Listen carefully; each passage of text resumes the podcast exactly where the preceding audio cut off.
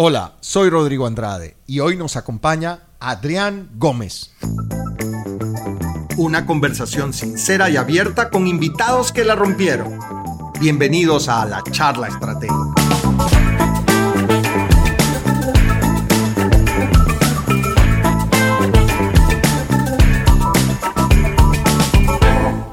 Hola, ¿qué tal? Bienvenidos una vez más a la charla estratégica.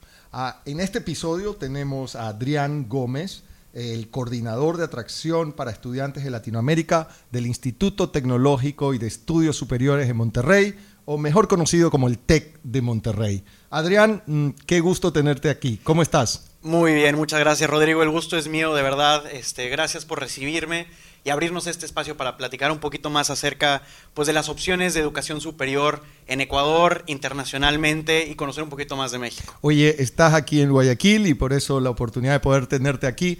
¿Cuál es el objetivo de esta visita tuya a Guayaquil? El TEC de Monterrey ya tenía varios años donde eh, pues una de nuestras misiones que tenemos es abarcar el mercado internacional, específicamente hablando Latinoamérica. Países como Ecuador son de los más importantes, pero también está Colombia, Perú, Costa Rica. Y pues antes de la pandemia ya teníamos un poquito de inercia con, una bola de nieve en lo que era la captación de alumnos y conocer un poquito más acerca de la universidad. Con la pandemia, pues llega y se hace todo virtual y nos abre diferentes oportunidades, pero también el reto más importante, que es que se va desligando poco a poco la comunidad de qué es el TEC de Monterrey, quiénes somos como institución.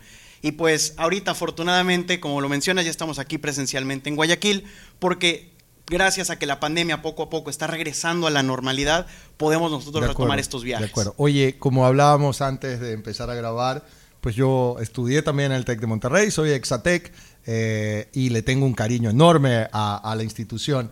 Pero me gustaría que nos cuentes qué es el TEC de Monterrey, qué, qué, cuándo empezó, qué significa y cuál es la importancia y relevancia que tiene el TEC en, el en México y en toda Latinoamérica. Claro, el TEC de Monterrey empieza en 1943 con don Eugenio Garzazada.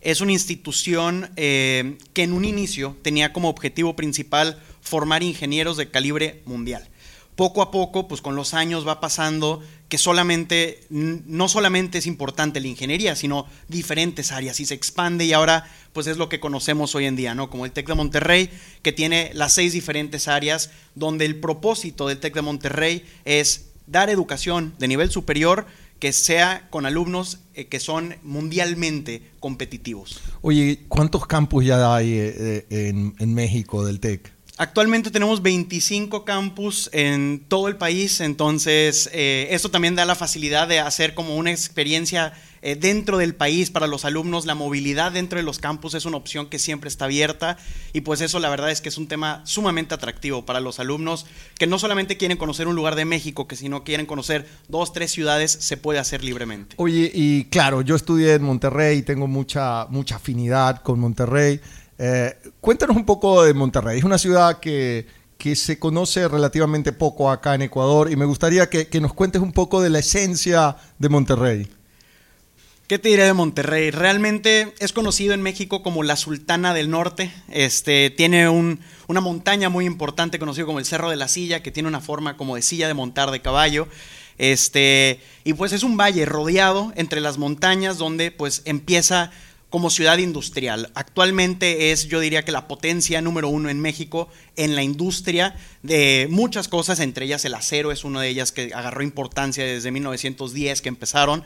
Este, pero es una ciudad rodeada de montañas, muy caliente, pero también es muy extrema. Te ha tocado vivir lo que. El clima es muy, muy extremo. exactamente. En verano, pues son temperaturas muy calientes, pero en invierno también son temperaturas sumamente frías. Yo, tenía un amigo que decía que la temperatura media en Monterrey era 20 grados centígrados. Entonces tú dices, qué rico. No, es que 40 en verano y 0 en invierno. Correcto. 20 grados en promedio. es una media. De hecho, eh, el dicho más común es: si no te gusta el clima en Monterrey, que te esperes 5 minutos y va a cambiar seguramente, porque es muy inusual allá. Claro, pero es una ciudad que ha ido creciendo mucho, muy industrial. Creo que hay muchas oportunidades de trabajo y profesionales. Y, es un ambiente que te va creando como profesional también, más allá de la propia universidad. Claro, y tiene todos los lados. En el sector de empresarial, por la industria, pues hay muchas empresas ahí, pero también la parte cultural se va desarrollando, se hacen zonas este, metropolitanas, como lo es San Pedro Garza García, que es el municipio de toda Latinoamérica con mayor PIB per cápita. Entonces son zonas de suma riqueza cultural, pero también en empresas y, toda la cultura que se va haciendo, pues realmente es una experiencia única Monterrey.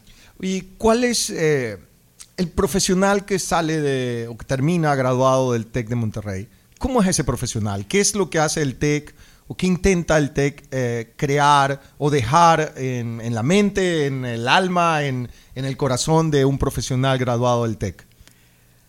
Te diría que actualmente nuestro modelo educativo, TEC 21, así se conoce, tiene una misión y una visión, que es formar líderes transformadores con sentido humano, espíritu de emprendimiento y que sean competitivos internacionalmente. Esa es como la estrategia. Si yo te digo cómo sale un egresado, pues tú me contarás cómo fue tu experiencia hace unos años cuando estuviste allá. Yo te puedo platicar de cómo fue mi experiencia del 2010 al 2018, más o menos los años que estuve desde el bachillerato, en el bachillerato del TEC de Monterrey y luego en la universidad y, cómo es este cambio hacia el 2030, ¿no? ¿Qué es nuestra visión? ¿Qué es lo que queremos nosotros? Y pues básicamente lo podría resumir muy sencillamente en que tengan el desarrollo de competencias, que son las herramientas necesarias para enfrentar retos que hoy en día a lo mejor ni conocemos, y que eso los haga competitivos internacionalmente. Es una de las razones por las cuales actualmente en el 2022 el TEC de Monterrey está situada como la universidad número 26 en reputación de empleadores en todo el mundo. Oye, este, el capítulo anterior de la charla estratégica mm, mm, lo tuvimos a Rafael Avilés, que es CEO de uno de los brokers más grandes de seguros del Ecuador. Y, la verdad que le dedicamos mucho tiempo al tema liderazgo. O sea, él, maneja una empresa y su visión, pues desde el punto de vista operaciones, eh, finanzas, eh, contabilidad, ventas, pues está, está a su cargo.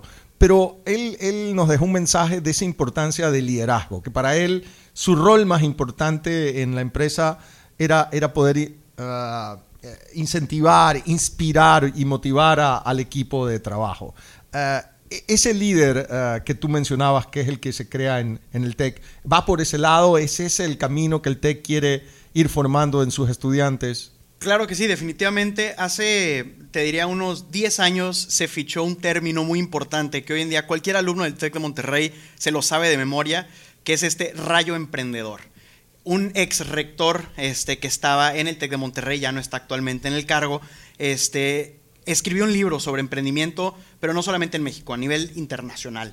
Y una de las palabras que utilizaba era esto, el rayo emprendedor, que es este sentido que todo alumno del TEC de Monterrey va a tener la necesidad de transformar para mejorar ya sea el entorno social, empresarial o incluso del hogar laboral, lo que, lo que sea, se tiene que ir mejorando constantemente y a eso es lo que nosotros hoy en día conocemos como este rayo emprendedor, tener ganas de mejorar siempre. Interesante. ¿Y cómo crees que el TEC logra dejar ese rayo emprendedor en sus alumnos? ¿Qué, crees que es lo que hace el TEC para terminar eh, iluminando con ese rayo a todos sus alumnos? Yo creo que parte de justamente el modelo educativo, donde se combina una parte que es la teórica o la conceptual. Estamos muy acostumbrados este, en el colegio, en el bachillerato, a ir a un salón de clases, tener una presentación con un profesor, estudiar para un examen y la nota que obtengamos en este examen, pues es nuestro resultado. Así se mide cómo somos como alumnos, ¿no?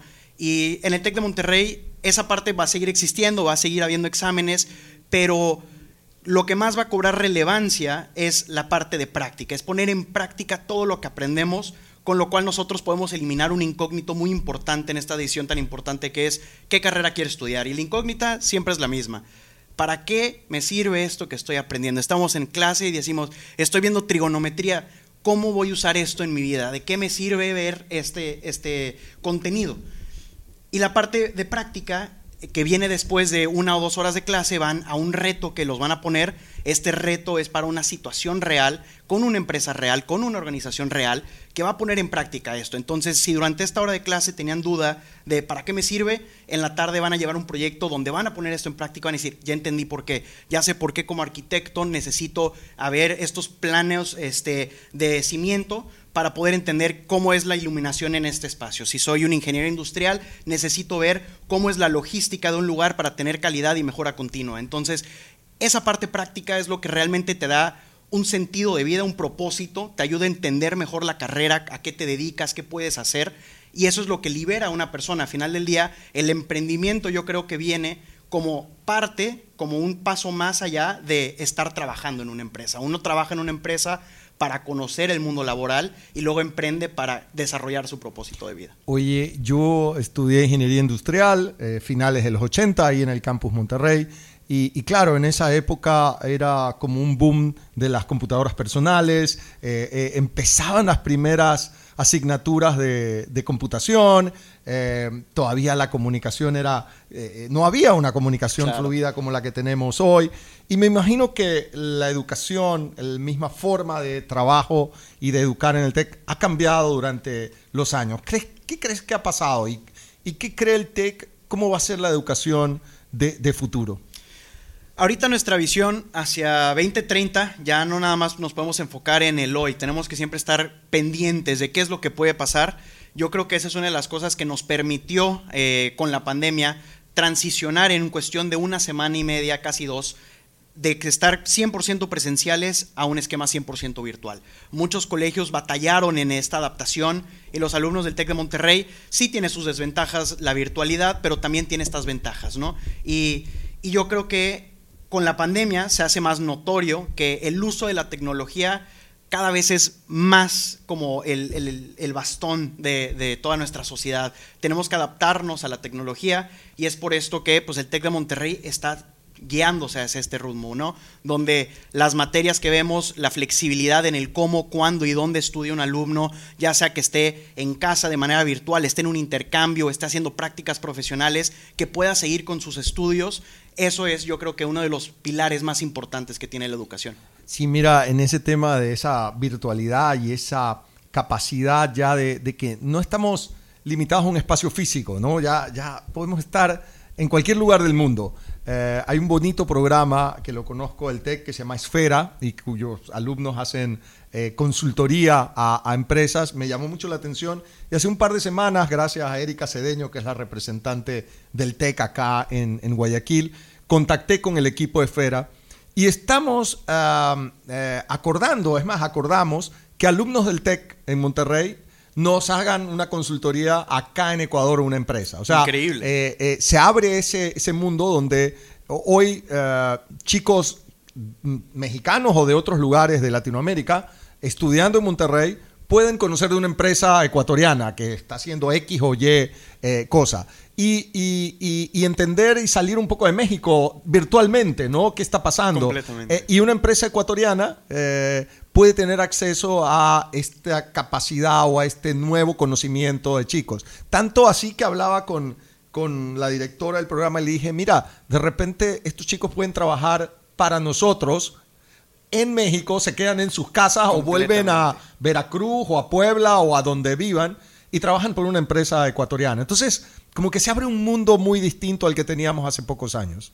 Completamente. Este, yo creo que esa es una de las ventajas más grandes, que no solamente estamos expuestos a una globalización de manera más abrupta gracias a este avance tecnológico por la pandemia, pero que también la gente va a tener la flexibilidad de decidir. Si una persona vive eh, aquí, por ejemplo, en Guayaquil y se va a estudiar a México, puede regresar a Guayaquil y trabajar remotamente para una empresa en Estados Unidos, para trabajar una empresa en México o incluso una en Europa, en Alemania, en España. Y, y, esas puertas se van a abrir gracias a el conocimiento y las herramientas que se les van a dar, este desarrollo de competencias que les va a permitir enfrentar cambios todos los años, toda la vida, hasta que ellos decidan pues terminar de trabajar y jubilarse, ¿no? De acuerdo. Oye, ¿y qué han pensado? Hace poco con... uh, con un grupo de amigos pensábamos en, y, dándole vueltas, qué cosas pudiesen cambiar. Y uno decía, oye, eh, más bien la, pregunta era, ¿qué industrias, qué sectores pudiesen estar amenazados en Ecuador producto de esta apertura. Y uno está en el sector educación y decía, oye, es que mm, puede estar amenazada la educación tanto eh, de secundarias eh, como universitarias, porque ahora un alumno pudiese estar, quedarse en su casa en Guayaquil y estudiar en cualquier universidad del mundo. O sea, la competencia para una universidad ya no son las universidades ecuatorianas, sino en cualquier lugar. ¿Tú qué, cómo ve el TEC eso? ¿Pudiese darse en algún momento que la persona o que un estudiante esté en su país llevando clases del TEC y, terminar graduándose, tal vez algo híbrido, un tiempo aquí, un tiempo eh, en, el campus? ¿Qué, ¿Qué han pensado sobre eso a futuro? Yo creo que es un tema interesante. Eh, me imagino que ya la conversación, más bien, sé que la conversación está. Eh, es una posibilidad, pero hay dos factores muy importantes que no siempre se consideran, que me gustaría tocar ahorita, que es, primero que nada, con la globalización, con esta competitividad entre escuelas, que un alumno se puede ir o se puede quedar en Guayaquil, pero también se puede ir de ciudad, a lo mejor a Quito, o después se puede ir a otro país, Colombia, México. Eso obliga a las instituciones a subir su nivel educativo, a volverse competitivos. Yo creo que todos se benefician con la globalización si lo manejan de la manera correcta. Porque una cosa es reservarse, quedarse atrás y luego quejarse de que se robaron a mis alumnos. La otra es mejorar y, que los alumnos se quieran quedar aquí, porque eso es lo ideal. Al final del día es garantizar la educación en donde sea que estés, en cualquier parte del mundo. La otra parte, hablando de poder hacer una experiencia, yo me iría más por la opción híbrida, porque hay una parte muy importante del TEC de Monterrey, que es este departamento que nosotros llamamos LIFE, Liderazgo y Formación Estudiantil, que es más allá. Una cosa es ir a la universidad y otra cosa es vivir la universidad. Un alumno embajador es un programa que tenemos nosotros de alumnos, de hecho tenemos alumnos de Ecuador que son embajadores, que están ahí para darnos un poquito de su experiencia vivencial. Nos cuentan acerca de cómo ha sido su experiencia o en su carrera o en estos grupos estudiantiles, en deportes y demás, y nos ayudan en pláticas, sesiones informativas y demás. Uno de ellos alguna vez me comentó que ir al TEC de Monterrey es como comprar un boleto hacia Disneylandia, que tú estás pagando por la educación.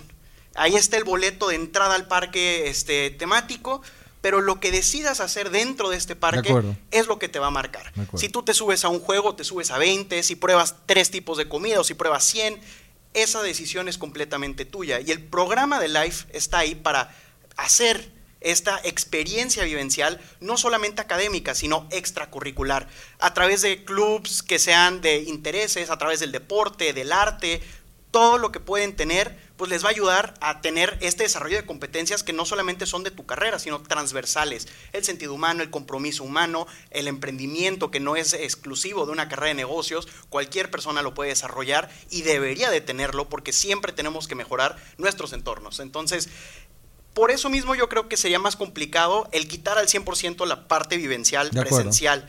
Pero yo creo que cada vez es más fácil hacer a lo mejor un año, este, o el primer año o dos años en lo que uno se va acostumbrando a este ritmo de vida de la universidad y luego ir a conocerlo. Porque sinceramente, si estamos yendo a la universidad, pues mínimo estaría padre conocer el campus, conocer la cultura, la gente y con eso pues hacer una red de conexiones, de amistades que están para toda la vida. Correcto, yo creo que es súper importante lo que acabas de decir.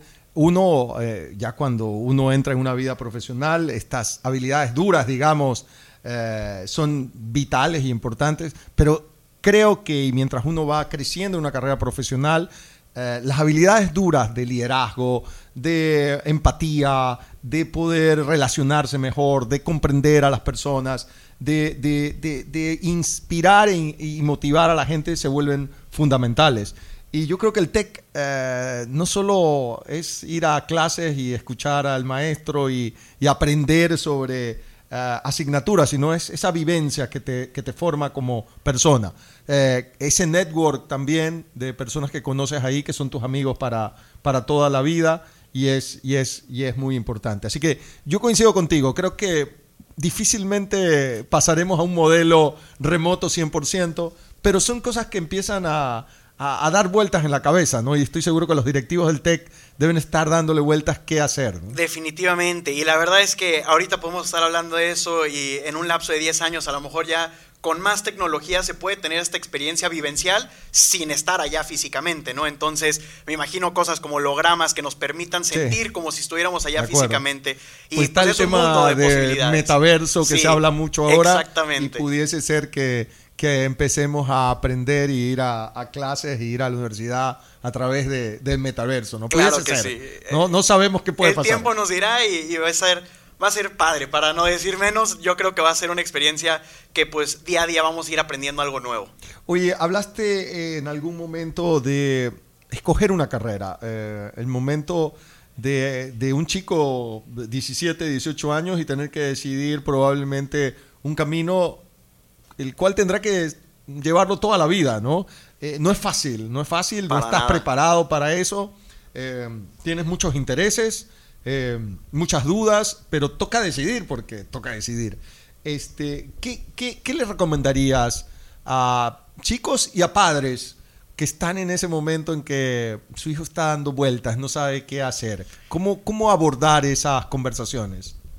Yo creo que es un tema muy complicado, primero que nada porque a los 17, 18 años me, me atrevería a decir, porque me tocó vivirlo hace no tantos años a mí también, es la decisión más importante de la vida, es qué carrera voy a estudiar, a qué profesión me voy a dedicar. Claro, uno puede variar y irse por otros rumbos, pero al final del día la carrera va a marcar a una persona. Algo que viene con este modelo educativo Tech 21 que tenemos actualmente es la facilidad de explorar el área antes de tomar la decisión definitiva de qué carrera quiero estudiar. Entonces, yo creo que simplificamos un poquito esta pregunta, ¿no? Ya no es qué carrera quiero estudiar, sino qué área de las seis que ofrecemos es la que más me interesa. Si me voy por ingeniería, negocios, salud. De acuerdo. Y eso permite entrar y en el primer año que nosotros llamamos eh, la exploración, ahí van a conocer todas y cada una de las carreras, ya sea de negocios, de ingeniería, de ciencias sociales, de estudios creativos, y con su experiencia práctica van a poder tomar una decisión basándose en fundamentos reales que ya vivieron qué es lo que más les gusta. Conocen primero cómo es la carrera, a qué se puede dedicar, cómo es una vez ya egresado la vida laboral y eso les ayuda a tomar esta decisión tan importante. Entonces, yo creo que es una de las maneras que podemos combatirlo. Es, es un modelo innovador que pues, nos ha permitido ayudar a, a, otras universidades, nos han, nos han pedido ayuda para desarrollar este sistema porque realmente obligar a un alumno de 17, 18 años, 16 incluso en algunos casos, a tomar esta decisión es sumamente complicado. Entonces mi recomendación para contestar tu respuesta sería informarse lo más posible, de acercarse con sus orientadores vocacionales en los colegios, tomar test vocacionales, el TEC ofrece estos test vocacionales sin ningún costo, este, donde te da una idea de qué tipo de lateralidad cerebral tienes, cómo piensas, si eres más racional, si eres más intuitivo, que te permiten darte una idea como una introspección personal, quién soy, qué me gusta, y con base en eso uno puede tomar decisiones. Entonces, hay herramientas, pero definitivamente nunca va a ser una decisión fácil. Y de este nuevo modelo, ¿cuánto tiempo pasa el alumno en este proceso inicial que mencionaste? Se divide todo el modelo, básicamente, toda la carrera, casi todas las carreras tienen una duración de ocho semestres. Este modelo se divide en tres etapas, siendo la primera, que es un año aproximadamente, la exploración en lo que conocen las carreras y viven estos retos. Que lo que hace es que te dirige a áreas, a grandes áreas. Sí. Me imagino negocios, ingeniería, medicina, arte tal vez. Todo, eh, todo eso, estudios creativos, incluso tenemos ambiente construido, que es para ingeniería civil, arquitectura, urbanismo. Que, que, no es tan difícil de elegir en ese momento porque siempre tienes como un, no sé, algo de favoritismo o, o una capacidad, una aptitud eh, a los números, otro es más artista creo que igual siempre eso lo vas a sentir como más cercano, ¿no? Justamente, y, la verdad es que tomamos decisiones de manera bastante impulsiva. Por ejemplo, yo cuando iba a entrar a la carrera, mi papá es diseñador industrial, entonces yo desde chico decía, voy a ser diseñador industrial. Claro. Y, y fue gracias a que me pude orientar un poquito más, que me di cuenta que me gustaba, pero no era mi pasión, no era lo que yo quería hacer y yo ya me opté por una carrera en relaciones internacionales. pero muchas veces tomamos esta decisión porque un amigo nuestro va a estudiar la carrera y quiero quedarme cerca a él porque hemos estado 10 años juntos, mi papá, mi hermano estudia esta carrera, entonces yo también quiero estudiar eso. Y pues a veces nos damos cuenta ya muy tarde, un año, dos años después de entrar a la carrera, que no es la decisión correcta. Entonces la exploración está justamente para eso, para mitigar el riesgo de equivocarnos, abrir un poquito las puertas para que se conozcan las carreras y con eso tomar una decisión, pues que una persona va a estar feliz de haber tomado esa decisión, pues el resto de su vida mientras esté trabajando. ¿Y ¿qué experiencia tiene el TEC con, con los alumnos o estudiantes ecuatorianos? ¿Qué, ¿Qué cercanía o lejanía hay entre el TEC y, y estos alumnos ecuatorianos?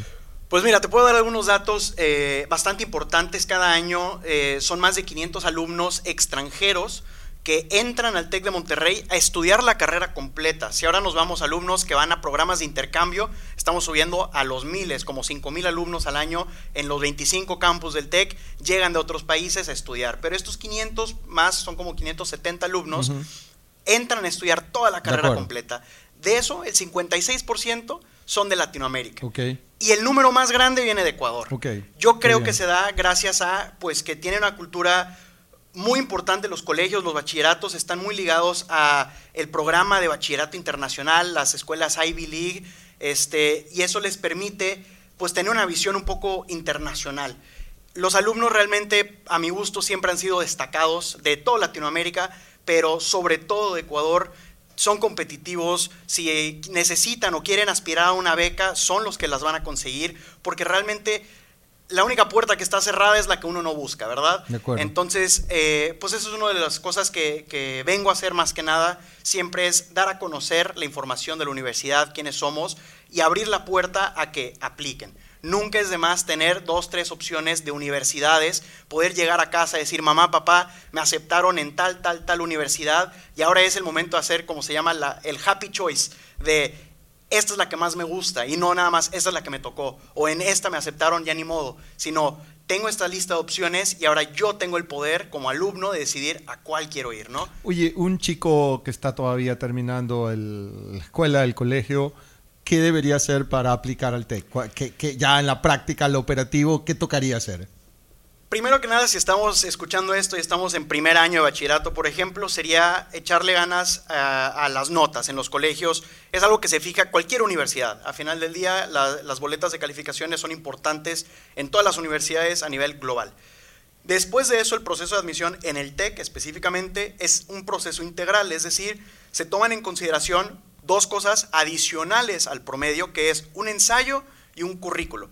Si nosotros hablamos de un currículo, nos imaginamos a lo mejor un currículo vitae para trabajar y pues no es tanto así, es un formulario que se llena en línea donde van a poner las experiencias académicas y extracurriculares. Entonces, entre más participen en sus pasiones y, eh, no sé, están en natación, juegan básquetbol, fútbol, bailan, cantan, tocan la guitarra, todas esas actividades es donde nosotros realmente conocemos el perfil de un alumno, cuáles son las pasiones, los intereses, los hobbies de alguien, y eso es lo que nos permite a nosotros seleccionar a los alumnos que más fácilmente van a ser competitivos internacionalmente, la gente que realmente no tiene miedo a aventurarse, a buscar oportunidades y que es justamente este sentido de emprendimiento que, que, nace, no es innato, se podría decir. De acuerdo. Oye, Adrián, este, cuéntame, me dijiste antes de empezar a grabar que ya te sentías un poco regimontano, pero ¿de dónde eres originalmente? ¿De dónde naciste? Yo vengo de Veracruz. Si soy sincero, nací en Ciudad de México, pero ahí no estuve casi nada. Eh, yo siempre digo y diré que vengo de Veracruz. Está bien. Este, luego me tocó ya ir este, por el 2010 a, a Monterrey.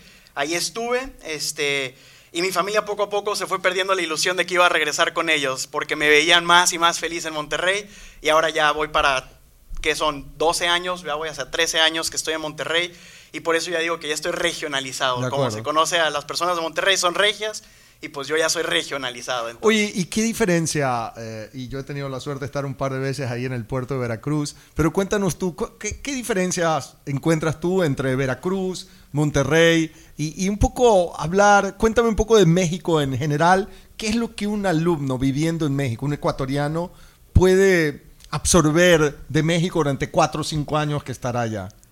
Te podría decir que una persona que viene de fuera, de cualquier país, no se acaba México. Yo tengo 27 años y todavía no me acabo México. No conozco todos los lugares. Es un país muy grande. Cada ciudad tiene sus propias culturas, su gastronomía y es muy diverso. Entonces, una persona que va a México puede ir a la playa, a la playa turística, Cancún, que es conocida internacionalmente, pero también hay pueblos mágicos. Yo veo mucha similitud ahorita que estoy eh, entre Veracruz, Guayaquil, se me hacen muy similares. Me encanta cómo me están recibiendo la gente, la cultura es muy similar. Entonces, en temas de adaptación, yo creo que una persona de Ecuador en automático se adapta a la cultura mexicana y el estilo de vida mexicano, salvo la parte de comida picante, pero esa es opcional. este, siempre que me preguntan justamente sobre que la comida en México es muy picante y le digo, bueno, no necesariamente es picante, más bien toda la comida tiene opción de echarle picante, entonces una persona puede comer sin picante ya sin problema, pero sí hay, siempre va a haber opción de echarle la salsa al taco, ¿no? Este, hablando de otros lugares, eh, realmente es muy diverso también en el clima. ¿Cómo es? Hay, hay lugares de costa, de playa, que son muy calientes. Monterrey es desértico, entonces también es muy caliente, pero muy frío. Pero también está Querétaro, Puebla, Ciudad de México, que están más metidos montañosos, donde todo el año están entre 15, 20 grados. Diría que, pues muy similar a, a la capital de Ecuador, este, en temperatura, ¿no? Y, ahora sí que realmente mi, invitación sería, a mí me encanta hacer este ejercicio, meterme a Google Maps, buscar una ciudad en cualquier parte del mundo y, meterme a, la visión de, calle, ¿no? Para ver cómo son las calles, la ciudad. Y de hecho es lo que hice antes de venir, porque ahorita estoy por primera vez aquí en Ecuador y antes de venir dije, no puede ser que no conozca dónde voy, entonces me metí a explorar como dos, tres horas, a conocer las calles, a conocer todo para darme una idea de cómo es. Es muy diverso México. No, y, lo interesante del TEC es que, claro, eh, está la, principal, el principal campus es Monterrey, pero hay veintitantos campus que mencionaste en ciudades de toda la, toda la República Mexicana con culturas, con comida, con climas distintos y hay opción para escoger para los alumnos. Claro, incluso la última etapa, este, como hablaba del inicio de la exploración, la última etapa es de especialización. Es donde una persona a través de sus gustos y sus intereses hace un nicho. Si tú estudias ingeniería industrial y lo que más te interesa es mejora continua, hay concentraciones, especializaciones en eso. Y eso lo puedes hacer en otros campus. Es algo que a mí me fascina. Por ejemplo, en Campus Chiapas, que está al sur del país, hay toda la parte de desarrollo sustentable. Entonces, las personas que están estudiando diseño industrial, arquitectura, pueden hacer una especialización en construcciones ecológicas, con material reciclable. Entonces, van un semestre a Chiapas y conocen cómo es la ciudad, cómo es la cultura allá, y eso es igual pues en todos lados, en Querétaro, en Puebla, en Guadalajara, que pues si vas a México no te diría que no vas a conocer el tequila, y ahí está la ruta del tequila, cosas culturales que realmente uno nunca se va a acabar. Oye, ¿y ya te acostumbraste a comer cabrito y carne seca o La carne asada es, ahora sí que todos los días, básicamente, siempre quieren hacer carne asada. Yo me limito a una vez a la semana porque comer tanta carne roja no siempre es bueno, pero este, sí, el cabrito, la carne asada son muy típicas de todo el norte. En Monterrey, con mucho orgullo te van a decir. Eh, una vez tuve un, alumno que llegó este, de Cuenca y me dice, escuché un rumor que Monterrey olía a carne asada. Y justo le tocó llegar un día, en Monterrey hay dos equipos de fútbol, que es Rayados y es Tigres. Y cuando juegan ellos es el clásico, ¿no? Para, para Monterrey es el clásico. Y ese día, sobre todos los días, hay carne asada en toda la ciudad. Y llegó y me dice, no puedo creer que de verdad huele a carne asada en la si ciudad. Era cierto, sí. era cierto. Muy bien. Adrián, un mensaje más o algo que le quieras decir a las personas que escuchan y en especial a papás, padres y, chicos que estén pensando en ir al TEC de Monterrey. Pues primero que nada, eh, y nuevamente agradecer la oportunidad de estar aquí en este programa, muy contento de poder platicar un poquito más acerca de la institución. Y para terminar, pues me gustaría decir que realmente como dije a la mitad de esta, de esta charla, el atreverse a hacer algo nunca va a traer eh, consecuencias negativas o connotación negativa. Si son padres, si son alumnos y quieren explorar diferentes opciones, atrévanse a hacerlo, busquen opciones, busquen oportunidades y, y yo voy a estar a la orden siempre para apoyarlos. Ecuador eh, me ha recibido muy bien y yo me voy a encargar pues todo el tiempo que esté aquí de asegurarme que los alumnos que quieran tener una educación superior de calidad mundial pues van a, a través de mi poder ver todo el proceso de admisión y todo lo que necesiten. Adrián, muchísimas gracias. Ha sido súper interesante conocer el TEC, conocer México, conocer un poco más de Monterrey y animar a, a chicos y padres a que se atrevan, como dices tú, a dar ese paso y, y tener una edu- educación de primerísima calidad mundial como es el TEC. Mil gracias, Adrián. Gracias a ustedes. Hasta luego. Gracias por escucharnos. Te recuerdo suscribirte a las plataformas Spotify, Applecast y Googlecast. Y así no te pierdas de ningún episodio.